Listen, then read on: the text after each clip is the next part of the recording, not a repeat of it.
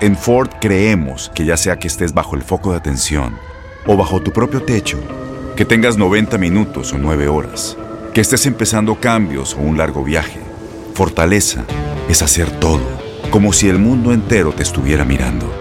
Presentamos la nueva Ford F150 2024. Fuerza así de inteligente solo puede ser F150. Construida con orgullo Ford. Fuerza Ford. Aloha mamá, ¿dónde andas? Seguro de compras. Tengo mucho que contarte. Hawái es increíble. He estado de un lado a otro con mi unidad. Todos son súper talentosos. Ya reparamos otro helicóptero Blackhawk y oficialmente formamos nuestro equipo de fútbol. Para la próxima te cuento cómo voy con el surf y me cuentas qué te pareció el podcast que te compartí, ¿ok? Te quiero mucho. Be All You Can Be, visitando goarmy.com diagonal español. When something happens to your car, you might say,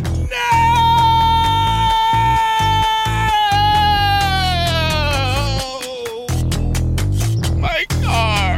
but what you really need to say is something that can actually help. Like a good neighbor, State Farm is there. And just like that, State Farm is there to help you file your claim right on the State Farm mobile app. So just remember, like a good neighbor, State Farm is there. State Farm, Bloomington, Illinois. Boost Mobile tiene una gran oferta para que aproveches tu reembolso de impuestos al máximo y te mantengas conectado. Al cambiarte a Boost, recibe un 50% de descuento en tu primer mes de datos ilimitados. O, con un plan ilimitado de 40 dólares, llévate un Samsung Galaxy A15 5G por $39.99. Obtén los mejores teléfonos en las redes 5G más grandes del país. Con Boost Mobile, cambiarse es fácil. Solo visita boostmobile.com. Boost Mobile, sin miedo al éxito. Para clientes nuevos y solamente en línea, requiere AroPay. 50% de descuento en el primer mes requiere un plan de 25 dólares al mes. Aplican otras restricciones. Visita boostmobile.com para detalles. Conectando, conectando. Un podcast de Enrique Acevedo y una producción de Univisión y Euforia.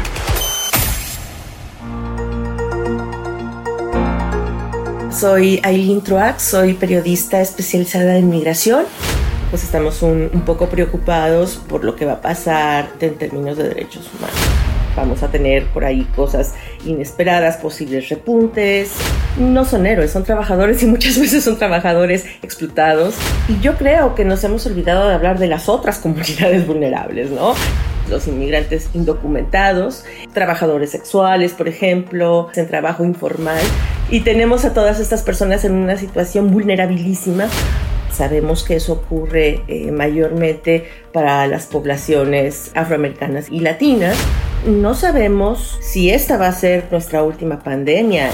Esta puede ser una situación recurrente y muchos de estos sectores no tienen realmente información y el discurso político no ayuda para evidenciar lo absurdo de este discurso de doble moral.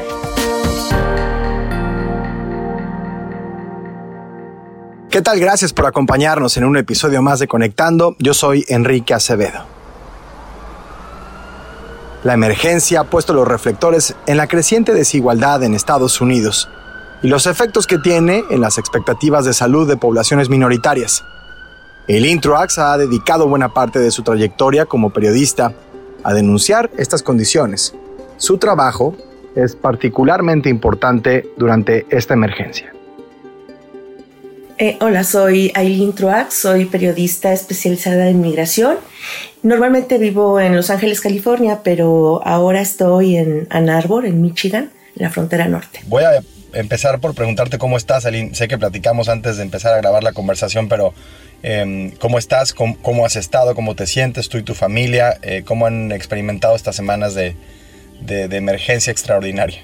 Pues eh, de salud estamos bien, afortunadamente, y estamos también muy conscientes del privilegio que representa tener empleos que nos permiten quedarnos en casa, el privilegio que representa tener un espacio para vivir que tiene una pequeña terraza o que tiene un, un pequeño jardín. Creo que hay cosas que, que uno valora bastante ¿no? en estos tiempos. Y también, bueno, pues estamos un, poco preocupados por lo que va a pasar eh, después, ¿no? Por lo que va a pasar en términos eh, de economía, en términos de política y, y, bueno, particularmente en términos de derechos humanos. Claro, parece que estamos empezando todo este proceso, aunque ya conocemos más de, de la crisis de, de, de salud que, que, se ha provocado. Eh, me parece que apenas estamos empezando a, acariciar el impacto económico, social, la dimensión humanitaria de toda esta emergencia, ¿no? Sí, eh, yo creo que hay, un par de cosas, ¿no? Lo primero es que eh, apenas estamos aprendiendo de qué trata este virus y cuáles son, son los efectos ¿no? que tiene. Y me, me, parece que vamos a tardar un poco en esto y, y, que, bueno, vamos a tener por ahí cosas inesperadas, posibles repuntes, recientemente se empezó a publicar que al parecer los efectos en los niños pueden ser un poco más violentos que, que, los adultos. En fin, vamos a ir descubriendo esto y, yo creo que esa es una parte con la que vamos a, tener que aprender a convivir, ensayo-error.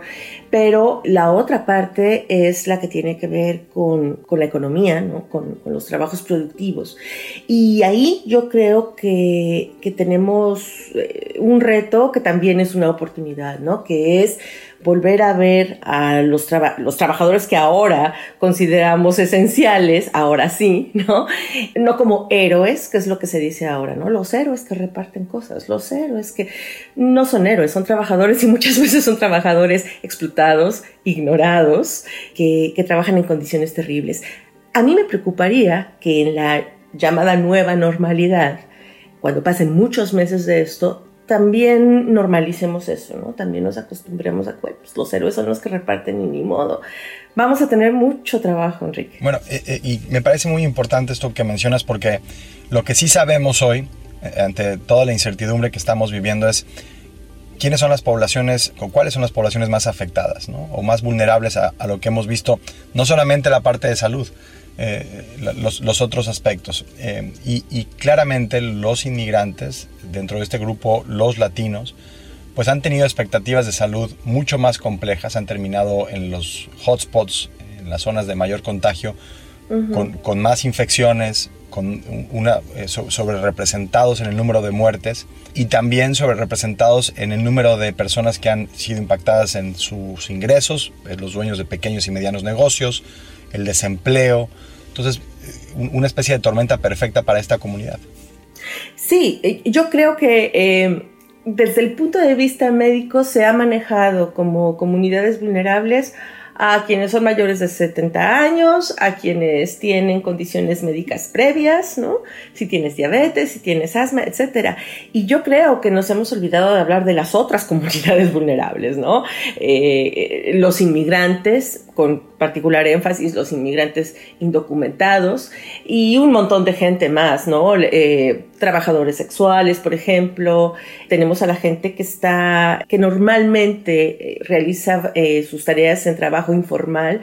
Piensa en babysitters, en nannies, en pet sitters, incluso las personas que limpian casas como ahora estamos en casa, pues limpiamos nosotros, cuidamos a nuestros hijos nosotros, ¿no? Y tenemos a todas estas personas en una situación vulnerabilísima, porque además, eh, bueno, pues suele ocurrir que, el acceso a servicios de salud preventiva en muchas de estas comunidades y sabemos que, que, que, también en el caso de comunidad afroamericana, comunidades latinas, no es muy, muy frecuente.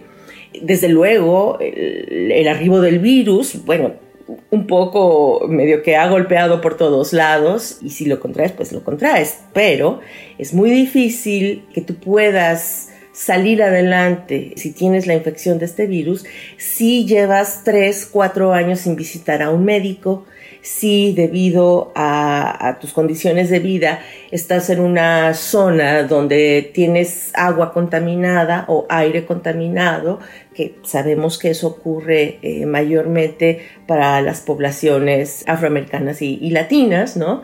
Es decir, hay una serie de factores adicionales previos que determinan cómo vas a luchar con el virus o no por un lado, y luego por el otro, eh, pues también, ¿no? ¿Qué facilidad tienes para, para tener acceso a, a, servicios de atención médica en caso de que empieces a, a, manifestar síntomas? Y esto va desde qué tan cómodo te sientes yendo a un hospital si te sientes mal, pero tal vez no tienes documentos, o tal vez no hablas el idioma y sabes que no contarás con, con un intérprete, hasta si te puedes permitir el lujo de hacerlo, porque si trabajas en el campo jornadas diarias y vives al día, posiblemente desplazarte a un hospital te implique consecuencias laborales, ¿no?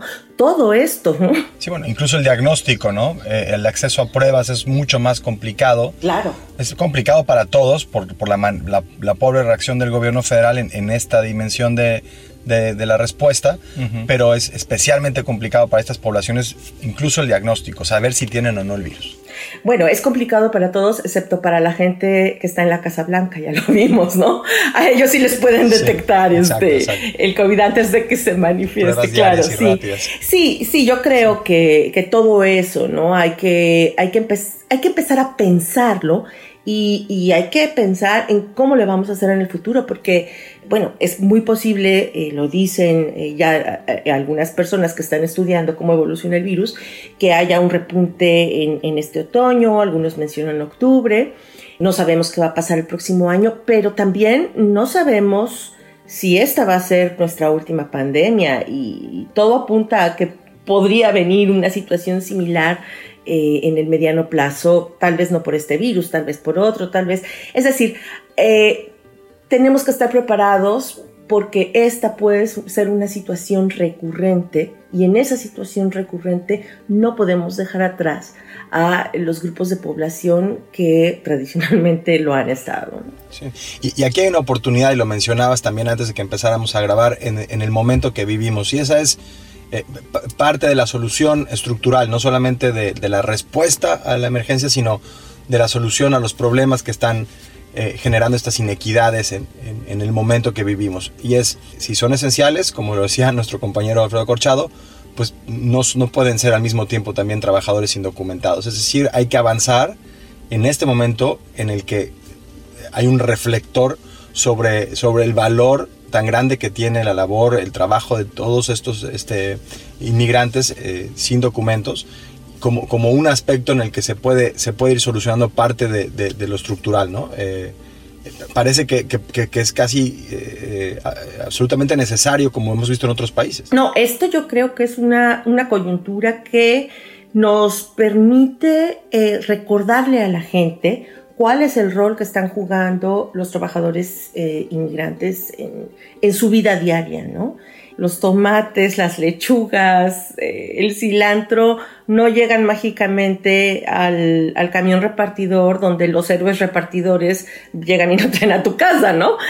Hubo antes un proceso y ese proceso, al menos en el caso de los trabajadores agrícolas, sabemos, y esto son cifras del Departamento del Trabajo, o sea, puede ser incluso más alta, pero eh, Department of, Labor tiene cifras de que 75% de quienes trabajan en los campos, dos, dos millones y medio de personas, son inmigrantes. De ahí, bueno, tendremos que ver quiénes son indocumentados, quiénes son indígenas, que también están en una situación elevada de vulnerabilidad, y esas son las personas más importantes en este momento, junto con los trabajadores de salud, porque cuando tienes una crisis que te pone en riesgo incluso por ir a buscar tus alimentos, yo creo que ahí es donde empiezas a valorar cuáles son las actividades esenciales.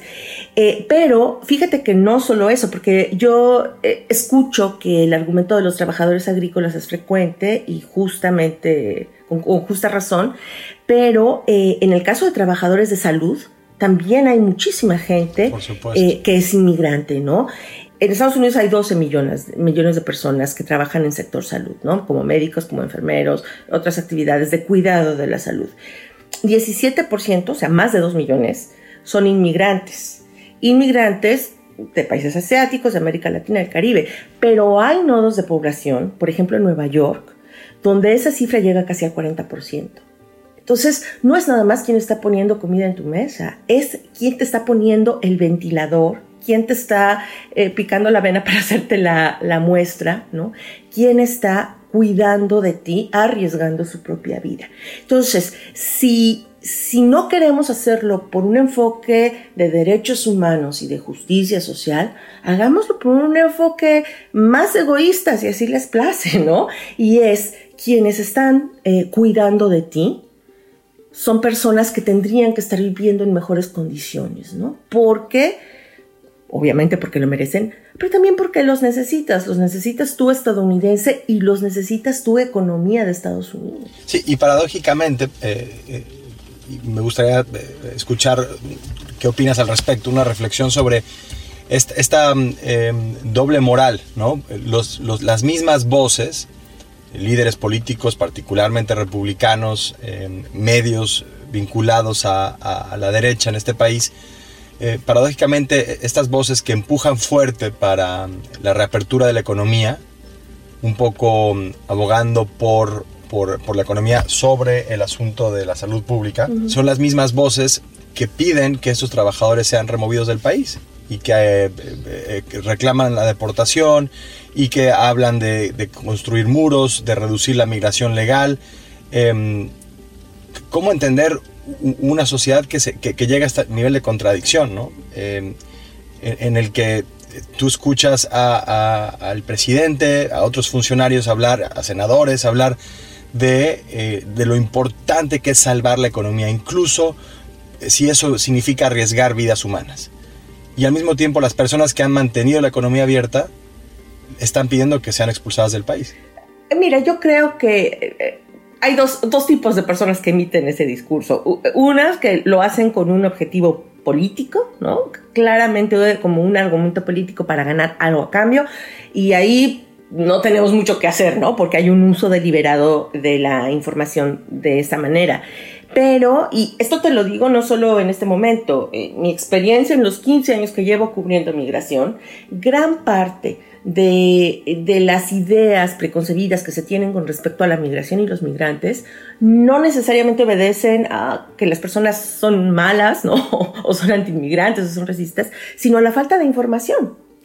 Y muchos de estos sectores no tienen realmente información, no, no tienen acceso a los números que te acabo de dar, no saben realmente cómo es eh, que funciona la, la, vida diaria y el labor diario para los inmigrantes y el discurso político no ayuda. Eh, una observación que yo tengo muchos años haciendo, pero que ahorita viene como el niño al dedo, es cuando hablamos de, de regularización de inmigrantes, se habla de los skilled workers, ¿no? de los trabajadores que tienen eh, talentos o habilidades especiales. Y eh, ese es un término que se usa para regularizar a personas que van a Silicon Valley, ¿no? Que van a trabajar a Google, que van a trabajar a Facebook porque tienen actividades extraordinarias para programar, para diseñar cosas, o a quienes eh, van a trabajar al Hospital Johns Hopkins, ¿no? Porque tienen habilidades o preparación en materia médica. Perdón, pero recoger racimos de cilantro, y atarlos a, ritmo de 100 manojos por minuto en el campo es un talento especial, es una habilidad especial, esos son skill workers, no es educación formal, pero es una habilidad que el país necesita. Entonces, tenemos que empezar a explicar esas cosas, efectivamente, ¿no? Para, para evidenciar lo absurdo de este discurso de doble moral. Y aquí yo creo que también, Enrique, así como para el asunto del COVID estamos viendo experiencias internacionales y qué hizo Italia y qué hizo España, etcétera, eh, también en términos de migración. Eh, mencionábamos ahora el asunto de que en Italia se está buscando la regularización temporal de algunos trabajadores, Portugal lo hizo también, pero si recuerdas, eh, uno de los argumentos de Boris Johnson cuando estaba la campaña por el Brexit era que no iba a haber inmigrantes trabajando ahí, no iba a haber eh, gente venida de fuera, y esos empleos iban a ser para las personas del Reino Unido y resulta que ahorita tienen un déficit de trabajadores en las áreas productivas, ¿no? Y los productores están furiosos, ¿no? Resulta que, que dos inmigrantes, uno portugués y otra de Nueva Zelanda, claro. Em, son los que le salvaron la vida al propio primer ministro Johnson y él lo reconoce públicamente. Es correcto, ¿no? Entonces, eh, pienso que todo esto, más las otras muchas cosas que vamos comentando a diario, son argumentos muy buenos eh, cuando yo pienso, porque tenemos una elección además en noviembre, ¿no? En medio de todo este caso es como la tormenta perfecta. Pero eh, yo pienso que en el caso de las organizaciones que hacen lobby, que hacen cabildeo, eh, político, el antes Consejo Nacional de la Raza, ¿no? que ahora se llama Unidos, eh, algunos sindicatos, las organizaciones que nosotros conocemos, ¿no? que tienen acceso, que tienen picaporte en Washington, este es el momento de pedir compromisos. No me refiero a que en la campaña eh, Biden hable sobre los migrantes por enésima vez, me refiero a políticamente empezar a hacer amarres para que la regularización migratoria entre en, en la agenda del próximo presidente, ¿no? Eh, no en la campaña, repito, porque no me quiero meter en esa parte, pero sí que así como eh, Bernie Sanders y su grupo de, seguidores está eh, metiendo presión por salud universal o por cubrir costos de educación, tiene que haber también otra cuña metida ahí para empujar la agenda de regularización migratoria en el gobierno del próximo presidente. Correcto. Finalmente, el, título de nuestro podcast es Conectando. ¿Cómo podemos conectar mejor con la experiencia de esta comunidad migrante, Eileen? Em, en un momento de emergencia, pero creo que fuiste muy clara en esto, no solamente perder la oportunidad de hacerlo en un momento de emergencia y no en, pensar de manera permanente en el valor que tienen estos trabajadores esenciales? Uy, esa pregunta me gusta mucho, este, porque yo creo que el mayor problema que tenemos eh, cuando hablamos de migración, y eso es en todo el mundo, es que hablamos de ellos y nosotros. ¿no? Ellos que vienen a amenazarnos y nosotros que nos tenemos que defender, o ellos, hay pobrecitos, hay que ayudarlos porque nosotros somos muy buenos.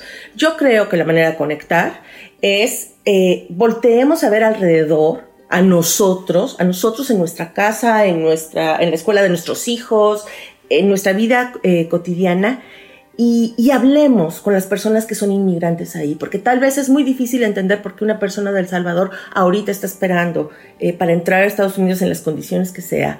Pero si tu vecino salvadoreño, que lleva 20 años viviendo aquí y que es la persona que te echa la mano cuando se te baja la batería del auto y platicas con él, si esa persona te cuenta su propia experiencia, va a ser mucho más fácil que, que, que entiendas al que está por venir, ¿no? Eh, no es tan complicado. Hablemos con un inmigrante, ¿no? Con uno de nuestros vecinos, la gente de nuestra comunidad que es inmigrante. Y luego lo otro es, contémosle esa historia a alguien que no la tiene a mano.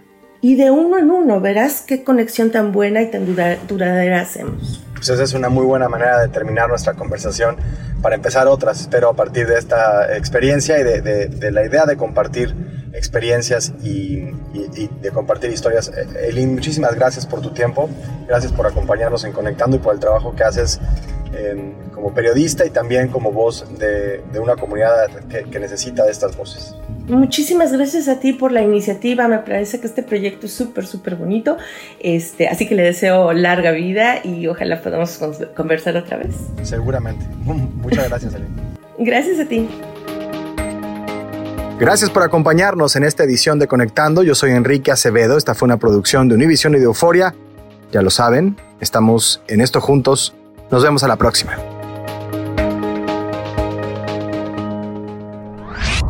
Conectando. Conectando. Un podcast de Enrique Acevedo y una producción de Univision y Euforia.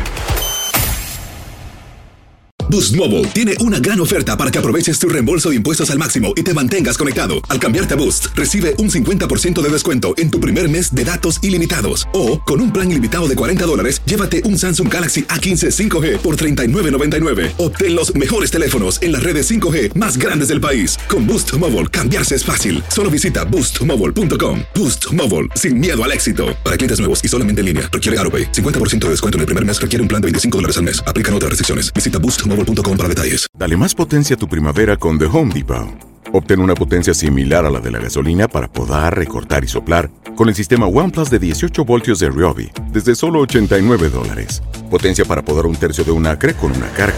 Potencia para recortar el césped que dura hasta dos horas. Y fuerza de soplado de 110 millas por hora. Todo con una batería intercambiable. Llévate el sistema inalámbrico OnePlus de 18 voltios de Ryobi. Solo en The Home Depot. Haces más logras más. Este abril te invitamos a nuestra feria virtual Univisión Contigo rumbo a la universidad. Conéctate virtualmente con representantes de colegios y universidades en la costa este, desde Nueva York a Florida. Aprende sobre ayuda financiera, becas y otros recursos para continuar tu educación. Regístrate para asistir y para la oportunidad de ganar una tableta. Te esperamos en Univisión Contigo rumbo a la universidad del 3 al 9 de abril. Regístrate ya en univision.com diagonal universidad. ¿No te encantaría tener 100 dólares extra en tu bolsillo? Haz que un experto bilingüe de TurboTax declare tus impuestos para el 31 de marzo y obtén 100 dólares de vuelta al instante. Porque no importa cuáles hayan sido tus logros del año pasado, TurboTax hace que cuenten. Obtén 100 dólares de vuelta y tus impuestos con 100% de precisión, solo con Intuit TurboTax. Debes declarar para el 31 de marzo. Crédito solo aplicable al costo de la presentación federal con TurboTax Full Service. Oferta sujeta a cambios o cancelación en cualquier momento.